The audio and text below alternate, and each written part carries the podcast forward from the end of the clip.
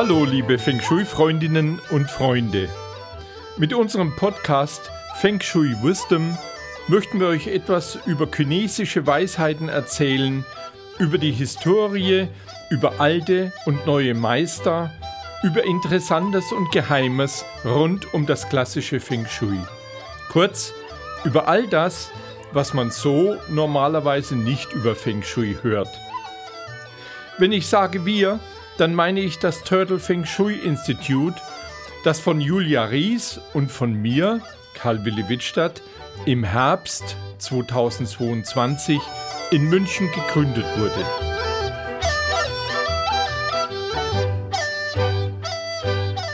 Liebe Zuhörerinnen, die voraussichtlichen Interaktionen innerhalb der fünf Elemente sind für die Beratung nach unserem Turtle Feng Shui im wahrsten Sinne des Wortes elementar. Nur mit der richtigen Interpretation können wir auf die Verhaltensweisen der Menschen schließen. Wir beginnen heute mit den Elementen Wasser und Holz. Zuerst zu den Interaktionen innerhalb des Wassers, also Wasser zu Wasser.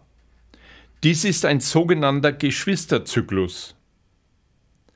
Da das Wasser der Frage nach der menschlichen Existenz zugeordnet ist, ist die Qualität der Wasserenergie im Allgemeinen bezogen auf das Bewusstsein des Kollektivs. Das Bewusstsein der Zusammengehörigkeit der eigenen Wurzeln der Familie. Wer bin ich? Woher komme ich und wohin gehöre ich? Es geht um das Bewusstsein, dass ich eingebunden bin in ein Ganzes dass mein Sein auch einen Sinn hat. Dieses Bewusstsein gibt Selbstvertrauen und innere Kraft. Rücksichtsnahme, Anteilnahme und ein gutes Gespür für die Natur und den Lauf der Dinge sind typisch für das Wasser im Wasser. Gute Menschenkenntnis und großes Einfühlungsvermögen zeichnen diese Menschen aus. Wasser im Wasser fördert die Kommunikation, die Kontaktfähigkeit. Aber was ist denn, wenn Wasser zu viel Wasser hat? Dann werden die Probleme der Welt zu den eigenen gemacht. Man geht auf in der Masse, man genügt sich selbst, verarbeitet aber nicht die Impulse des Umfeldes. Nächstenliebe, Achtung und Gesellschaftlichkeit verlieren an Bedeutung. So wie ein reißender Bach eine Flut, die keine Felder bewässern kann, so kann auch ein Mensch mit zu viel Wasser der Menschheit nicht helfen. Man hört auf, Individualist zu sein und geht im Ozean des kollektiven Bewusstseins unter. Menschen mit zu viel Wasser sind sehr eigen, sehr teilnahmslos, vor sich hin vegetierend.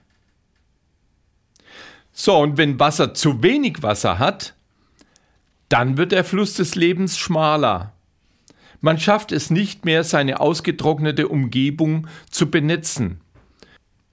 Zusammen- und Zugehörigkeitsgefühl verliert an Bedeutung. Geschäftliche, gesellschaftliche und auch familiäre Verbindungen gehen verloren. Gemeinschaftssinn weicht dem Eigensinn. Das sind dann Menschen, die lieber Briefe schreiben als Worte wechseln. Menschen, die nur mit sich selbst beschäftigt sind und nicht mehr über den Tellerrand hinwegsehen können. Egozentrisches Zurückziehen mit unhöflichen, abweisenden Verhalten. Nun zu Interaktionen von Wasser zu Holz, also im sogenannten Förderzyklus. Das Wasser steht oder es verflüchtigt sich, es versickert. Das Holz im Wasser ist die vorantreibende Kraft, die dem Wasser seine lebendige, sprudelnde Qualität gibt. Es bedeutet Entwicklung, Wachstum, Keimen, Vorankommen. Holz im Wasser ist die Kraft, die den Sinn des Seins erkennen lässt und zur Selbstverwirklichung verhilft. Wenn nun Wasser aber zu viel Holz hat, dann ist die stärkende innere Ruhe des Wassers vom Bewegungsdrang des Holzes gestört. Man besinnt sich nicht mehr auf seine Erfahrungen und verliert an Selbstwertgefühl. Man verliert die Schätze, die man in sich trägt und versucht nun, äußere Kostbarkeiten in materiellen, pekuniären Wohlstand anzuhäufen. Die Selbstzufriedenheit wird gestört. Ständiges Suchen nach Bestätigung und Anerkennung treibt diese Menschen zu höchsten Leistungen. Aber nie mit sich selbst zufrieden strebt man nach Äußerlichkeiten und merkt nicht, dass dabei alle Energiereserven aufgebraucht werden. Träume von Macht, von Ohnmacht und Übermacht stören den Schlaf, fehlende Konzepte und wirre Gedanken das Wachsein. Rücksichtsloses Durchsetzen der eigenen Interessen ist die Folge von zu viel Holz im Wasser. Sexualität ist nicht Vereinigung in Liebe, sondern ist nur noch eine mechanische Bewegung des Unterleibs. Wenn Wasser zu wenig Holz hat, dann bleibt Wasser starr und unbeweglich. Es kann seine nährenden, befeuchtenden Aufgaben nicht erfüllen. Stilles Wasser wird trüb und verliert seine Qualität. Entsprechend trüb werden die Gedanken. Körperliches wie geistiges Wachstum stagnieren. Man verzagt, ist mut- und kraftlos und hängt trüben Gedanken nach. Ein Dasein ohne Streben, ohne Verlangen. Früher Haarausfall und Zahnausfall können auch eine Folge von zu wenig Holz im Wasser sein. Nun zu den Interaktionen von Wasser zu Feuer. Das ist ein Zerstörungszyklus. Das ist eine Disharmonie in sich und doch bedürfen sie sich gegenseitig. Feuer wärmt das Wasser.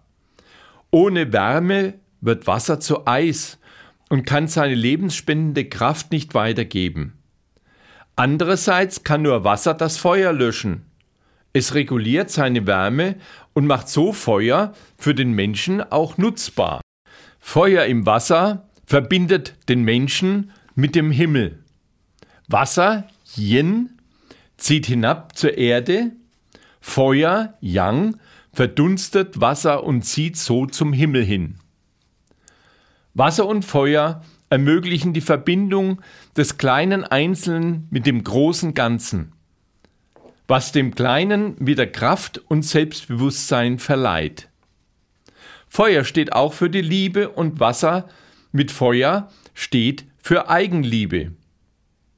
Nur wer sich selbst liebt, kann auch andere lieben. Das Feuer sorgt für die Akzeptanz seiner selbst. Durch das Feuer sieht man die Schönheiten des Lebens und das Liebenswerte im Gegenüber. Feuer fördert die Gemeinsamkeit mit dem Partner. Das Wasser zeigt das, was man hat. Das Feuer sorgt dafür, dass man das auch mit dem Partner teilen kann. Wenn nun Wasser zu viel Feuer hat, dann verkocht das Wasser im wahrsten Sinne des Wortes. Leidenschaft lodert. Sexualität spielt im Feuer eine große Rolle durch die gesteigerte Erregbarkeit kann es jedoch auch zu Potenzstörungen kommen. Zu viel Feuer kann Erstaunliches hervorbringen. Grenzenlose Begeisterungsfähigkeit. Arbeiten auf Hochtouren. Durch die Energie wird dabei immer weniger. Ein Outburning ist die Folge. Am Ende des Lebens erkennt man, dass man zwar einiges bewegt hat, aber für sich selbst nicht viel übrig geblieben ist. Die Ideen sprudeln nur so hervor, Ideen, die jedoch nicht realisierbar sind. Illusionen und irreale Träume beherrschen die Gedanken und trotzdem würde man sein Leben dafür geben. Bodenhaftung geht verloren, man hört Geräusche und auch Stimmen. So, und was ist, wenn Wasser zu wenig Feuer hat? Im Eis liegt die Quelle des Lebens und wartet auf seine Befreiung. Nichts bewegt sich mehr. Endlos zieht die Gegenwart vorbei. Keine Perspektive, weder für sich noch für die Menschen. Selbst die dunklen Gedanken sind unwichtig. Kein Interesse an sich selbst und auch nicht an anderen. Gespräche sind unwichtig. Sexualität ohne Feuer ist unwichtig. Steif und kantig wirken die Bewegungen. Immer kalte Füße weisen auf zu wenig Feuer im Wasser hin. Durch tiefe Zweifel an die Zukunft fehlt natürlich auch die Überzeugungskraft. Deshalb ist es typisch für solche Menschen, dass sie sich erst aufrichten müssen, um einen überzeugenden Brustton herauszubringen. Es fehlen die positiven Zukunftsträume, aus denen man Kraft für die Gegenwart schöpft. Tiefe Depressionen sind die Folge bis hin zur Selbstaufgabe. Nun zu Interaktionen von Wasser zu Erde. Auch das ist ein Zerstörungszyklus. Auch das sind Disharmonien, die sich jedoch gegenseitig bedürfen. Die Erde sorgt für die Konzentration, für das Sammeln der Gedankenflut. Das Einkehren und das Innehalten sind wichtige Regulatoren für das Wasser. Durch Erde wird das Wasser in die richtigen Bahnen geleitet. Was von Holz und Feuer durcheinander gebracht wird, das wird von der Erde gesammelt und vom Metall geordnet. Voll konzentriert, rational und auf das Wesentliche bedacht, hilft die Erde, die richtigen Entscheidungen zu treffen. Die Qualität der Erde ist dabei sehr wichtig. Reines Wasser wird vom Schlamm verunreint, vielleicht sogar vergiftet. Auf der anderen Seite filtert die Erde das Wasser, bis es Quellwasser rein wieder zutage tritt. So klärt also die Erde diese wichtige Frage, was bekomme ich dafür, wenn das Wasser an die Gemeinschaft gibt?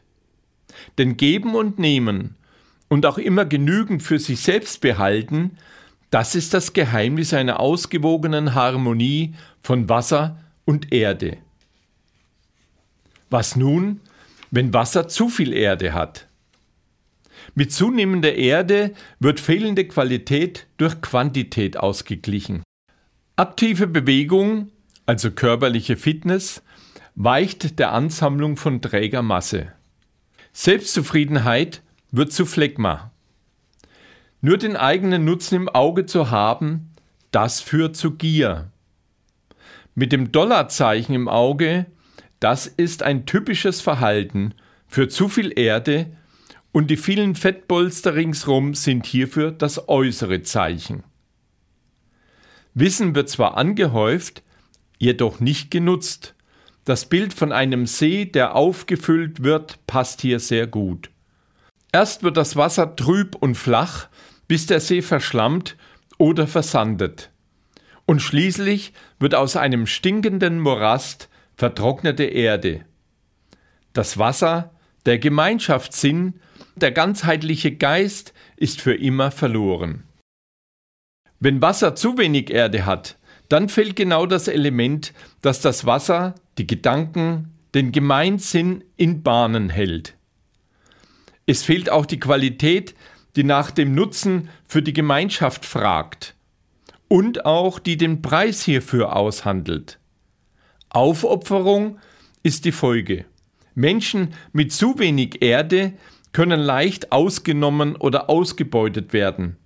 Ein unstillbarer Hunger nach Anerkennung, nach Lob, Wertschätzung und Liebe, der gerne ausgenutzt wird. Hilflose Helfer, die trotz bester Kost, das ist die Anerkennung, nicht wachsen und nicht reifen können. Vereine leben von diesen Disharmonien zwischen Wasser und Erde von den vielen selbstlosen Helfern, die für das Verdienstkreuz in Gold Beruf und Familie aufs Spiel setzen. Nun zu Interaktionen von Wasser zu Metall. Ein Kontrollzyklus also.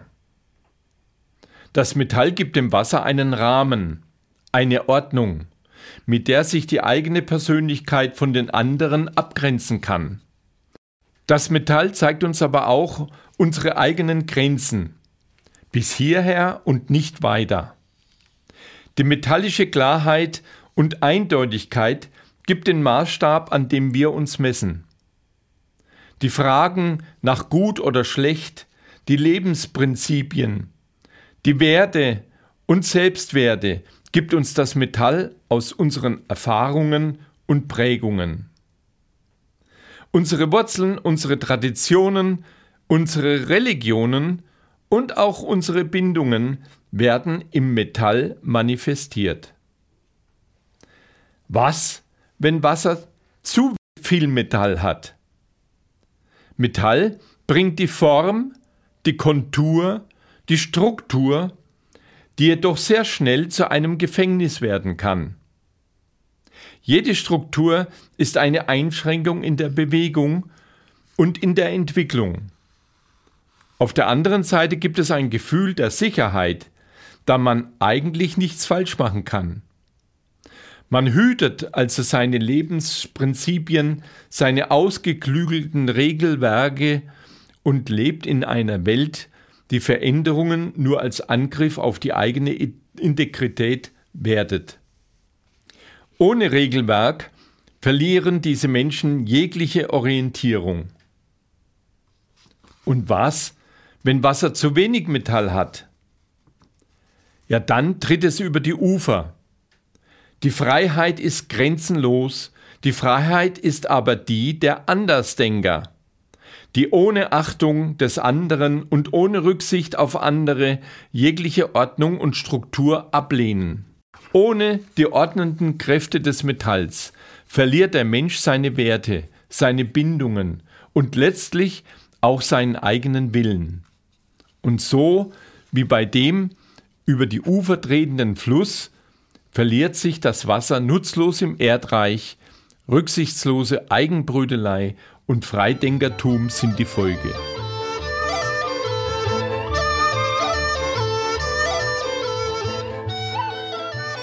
So, liebe ZuhörerInnen, wir wechseln nun zum Element Holz. Zu den Interaktionen innerhalb des Holzes, also von Holz zu Holz, also im Geschwisterzyklus. Höflichkeit, Ehrlichkeit, Aufrichtigkeit und Zuverlässigkeit werden groß geschrieben.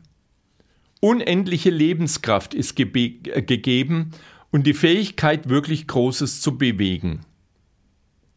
Dynamik, Vitalität, Kreativität und Entwicklungsgeist manifestieren sich in dem Spruch, wo ein Wille ist, da ist auch ein Weg. Der Drang nach Innovation ist unbändig. Auch die Beweglichkeit des Körpers und der Muskel wird durch Holz im Holz ausgedrückt und kann so Hinweis sein für zu viel oder zu wenig Holz. Was, wenn Holz zu viel Holz hat? Dann kann es schon einmal zu cholerischen Ausbrüchen und zu Ungerechtigkeiten kommen sprunghafter Wechsel von einem Extrem zum anderen, Egozentrik und Selbstbezogenheit. Der Drang nach Neuem stört das Alte. Das Gehen über Leichen ist ein Synonym für zu viel Holz im Holz. Rücksichtslosigkeit gegenüber alles und jeden bis hin zur Zerstörung und Selbstzerstörung. Übertriebener Bewegungsdrang Unruhiges Auf- und Ablaufen zeigt auf zu viel Holz im Holz. Was nun, wenn Holz zu wenig Holz hat? Da ist Kraftlosigkeit im Denken und Handeln, Mutlosigkeit, totale Verzettelung, immer neue Projekte, aber keines wird realisiert. Perfektionismus in der Planung des Planes, und Dilettantismus in seiner Umsetzung. Wenig Bewegung führt zu Gewichtszunahme und zu Muskelschwund. Zurückgezogenheit und Einigelung sind die Folge. Zu viel sammelt sich im Inneren an, zu wenig dringt nach außen. Verspannungen der Muskeln bis zu Verkrampfungen zeigen sich, wenn Holz fehlt. Nun zu den Interaktionen von Holz zu Feuer. Das ist bekanntlich ein Förderzyklus. Holz hat seine Erfüllung im Feuer. Es lodert im Feuer mit Ekstase und Hingabe. Große Visionen sind der Motor des Handelns. Neugier und Begeisterungsfähigkeiten sind groß. Die gesellschaftliche Stellung ist sehr wichtig. Holz wird mit Feuer zur reinen Energie. Höchstleistungen sind zu erwarten. Schnelligkeit und gute Reaktionsfähigkeit. Kaum ist die Idee geboren, soll sie auch schon in die Tat umgesetzt werden. Wobei dann das Yin-Holz plant und das Yang-Holz umsetzt. Ein gut durchtrainierter Körper ist ein Zeichen für Feuer im Holz, da die Muskeln vom Feuer gut erwärmt werden. Auch in der Ausstrahlung und in der Klarheit der Augen ist das Feuer im Holz zu erkennen. Wenn nun aber Holz zu viel Feuer hat, dann führt das zum typischen Workaholic. Geringes Schlafbedürfnis, hektisches, leichtsinniges, unbedachtes Handeln, Ungeduld in der Verwirklichung der Projekte, Überheblichkeit gegenüber anderen. Man hängt mit ganzem Herzen an seinen Beruf und vergisst darüber aber alles andere. Die Arbeit frisst einen auf. Äußerlich ist das zu viel Feuer an den unruhigen und geröteten Augen und am geröteten Kopf zu erkennen. Auch Kopfschmerzen und Sodbrennen sind ein Zeichen für zu viel Feuer. Menschen, die mit Ungeduld die Zukunft herbeisehnen, die Gegenwart rücksichtslos überrennen und die Vergangenheit nie aufarbeiten. Was, wenn Holz zu wenig Feuer hat? Zielloses Handeln, fehlendes Engagement, fehlende emotionale Teilnahme kommt dabei heraus. Arbeit wird ohne Spaß erledigt. Man findet keine Selbstverwirklichung in der Arbeit. Man denkt nur in kleinen Schritten, nicht ganzheitlich. Blockaden in der Muskulatur, Kraftlosigkeit, schlechte Durchblutung und deshalb auch oft einschlafende Glieder. Starrheit, phlegmatisches Desinteresse, wenn Holz zu schnell verbrennt, verpufft die Energie. Nun zu Interaktionen von Holz zur Erde. Das ist ein Zerstörungszyklus. Auch hier zeigt sich das gegenseitige Bedürfnis. Denn Holz bricht die Erde auf. Aber es wurzelt auch tief in der Erde. Die Erde gibt dem Holz Standsicherheit. Nur durch die Verwurzelung in der Erde kann sich Holz bewegen und sich im Wind beugen. Nur in der Erde kann der Samen des Holzes aufgehen. Unter der Erde vernetzen sich die Wurzeln und können so ein ganzes und oft geheimes Netzwerk von Kontakten aufbauen. Erde steht auch für das soziale Engagement und Kontaktfähigkeit des Holzes, für Anteilnahme. Erde reguliert die Expansion des Holzes und ist das Zentrum, das der Expansion des Holzes erst eine Richtung gibt. Erde zwingt das Holz zum Überdenken seiner Projekte. Erde fragt auch nach den Gefühlen der anderen, die von Holz gerne übergangen werden. Erde ist der ruhende Pol im überaktiven Holz. Erde ist also die Qualität, die Holz zur Höflichkeit, Ehrlichkeit und Aufrichtigkeit erzieht. Wenn nun Holz zu viel Erde hat, entstehen viele Gefühle, viele Emotionen, aber auch viel Sorgen und viele Zweifel. Die Bewegung stagniert. Eine Planung wird tausendmal überdacht, aber nie verwirklicht. Das soziale Engagement und die Fürsorge für anderen nehmen zu bis zur Selbstaufgabe. Unfähig zu einer Entscheidung. Nur noch lamentieren und jammern. Vollkommene Lähmung kann die Folge sein. Und wenn Holz zu wenig Erde hat, dann geht die soziale Einstellung im Handeln verloren, genauso wie zwischenmenschliche Kontakte und soziales Engagement verloren gehen. Es fehlt die Richtung für das Tun. Zielloses Handeln ist die Folge. Das Gleichgewicht geht verloren. Man lernt nicht aus den Fehlern, weil der Bezug zur Vergangenheit fehlt. Man handelt hemmungslos und unsozial, man geht über Leichen. Jetzt zu den Interaktionen von Holz zu Metall. Auch das ist ein Zerstörungszyklus. Eine Disharmonie, die jedoch sehr regulierend und damit heilend wirken kann. Metall stutzt das Holz und verhindert unkontrolliertes Wachstum. Metall bringt Struktur, Ordnung und Rhythmus in die wilde Bewegung des Holzes. Und wenn Bewegung in emotionaler, geistiger und körperlicher Hinsicht gestört ist, dann fehlt es an Harmonie zwischen Holz und Metall. Disharmonien sind wichtig im Leben und auch im Fortkommen, da jeder Wandel erst durch seine Disharmonie eingeleitet wird. Metall sorgt dabei für Überblick und Rückhalt. Metall ist aber auch Geld. Und kein Element braucht und verbraucht mehr Geld als ein holzgeprägter Mensch. Alle alten und neue Projekte, alle Aktivitäten des Holzes können nur mit Geld in Form des Metalls ausgelebt werden.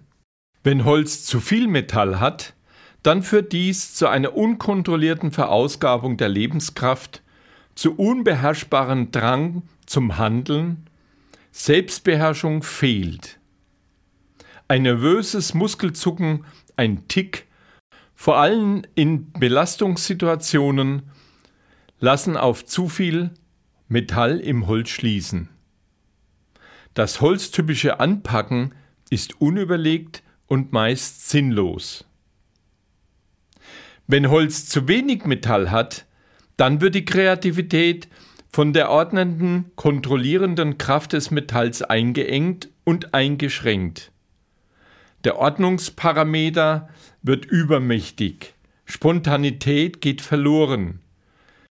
Die Wandlungen stagnieren, es geht nicht mehr weiter. Es gibt kein Fortkommen, emotionale und körperliche Blockade sind die Folge. Migräne, Muskelverspannungen, Wadenkrämpfe bis hin zu spastischen Erscheinungen. Nichts Schlimmeres für das Holz, wenn ihm das Element Metall in Form von Geld fehlt. Und nichts Schlimmeres, wenn dieses lästige, unwichtige und niedere Gefühl des pekuniären Denkens ihn aufgrund einer Mangelerscheinung von seinen Projekten abhält. Holz tut Großes, aber ohne das leidige Geld ist dies in unserer Gesellschaft kaum möglich. Depressionen und Flucht in Scheinwelten kann die Folge sein. Schnelles Aufgeben in einer Prüfung oder stures Anlaufen gegen ein unüberwindbares Hindernis. Der klare Gedanke, der Menschenverstand fehlt und das meist in Stresssituationen. Nun zu den Interaktionen von Holz zu Wasser, also im Kontrollzyklus. Wasser ist die Grundlage des Wachstums im Holz. Kein Wasser bedeutet Verdorren. Zu viel Wasser bedeutet Ertränken. Oder die Nährstoffe werden zu sehr verdünnt. Das Holz stirbt. Wasser nährt Holz und bringt es zur Entfaltung. Die Qualität des Wassers ist aber entscheidend.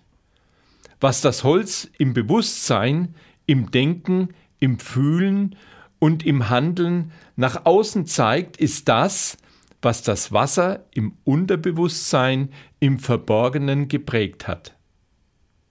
Das kulturelle Umfeld, das religiöse Empfinden, die soziale und familiäre Situation, spezielle und individuelle Ergebnisse und Prägungen machen den Menschen in seiner Gesamtheit aus. Diese Gesamtheit formt sich zu einem Ich-Gefühl, also zu einem Selbstbewusstsein.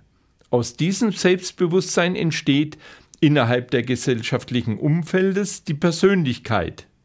Die Qualität dieser Persönlichkeit zeigt sich im Rückgrat dieser Person.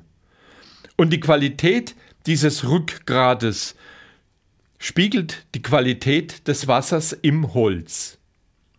Das Wasser im Holz stärkt unseren Willen und unser Wille entfaltet sich im Holz. Was, wenn nun Holz zu viel Wasser hat?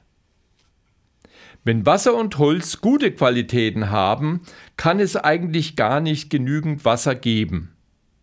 Wasser macht das Holz stark und auch biegsam. Diese innere Stärke, das Rückgrat, macht den Menschen willensstark, ausdauernd und durchsetzungsfähig. Den Willen durchsetzen, koste es, was es wolle, das ist das Holz im Holz. Die Kraft und die Ausdauer, mit der man so handelt, ist das Wasser im Holz. Da das Wasser das Nährende im Holz ist, kann zu viel Wasser nur ein vermehrtes Wachstum des Lebensbaumes bedeuten. Streben nach Glück und Erfolg ist so gebunden an eine tiefe Verwurzelung mit der Erde. Oft hinterlassen diese Menschen auch den Eindruck von Beharrlichkeit und Standfestigkeit, mit dem Bild tief verwurzelt mit der Erde entsteht eine äußere Erscheinung mit kräftigen Beinen und mächtigen Körper. Wenn nun Holz aber zu wenig Wasser hat, dann fehlt dieses Rückgrat. Das Ich-Gefühl, das Selbstbewusstsein ist nicht ausgeprägt. Man ist unzufrieden mit sich selbst. Das zeigt sich äußerlich, wenn sich diese Menschen aufblähen um mehr zu erscheinen, als sie tatsächlich sind. Oft sind diese Auswirkungen im Unterbewusstsein durch tiefsitzende Prägungen aus dem Elternhaus. Du bist ein Taugenichts, ein Loser, ein Faulenzer. Das Wasser, das hier gegeben wurde, die Nahrung, war vergiftet und hat tiefe Spuren im Holz hinterlassen. Da das Selbstwertgefühl stark eingeschränkt ist, haben diese Personen kein Durchhaltevermögen, keine Ausdauer. Sie sind schnell erschöpft. Um dies zu überspielen, können sie jedoch hervorragende Sprinter sein. Darauf folgt aber meist eine tiefe Depression, eine innere Leere oder eine starke Unruhe. So, liebe Zuhörerinnen, das waren die Interaktionen von Wasser und Holz. In unserem nächsten Podcast in zwei Wochen erkläre ich noch die Interaktionen der Elemente Feuer, Erde und Metall. Bis dahin aber, Cheche, Seidchen.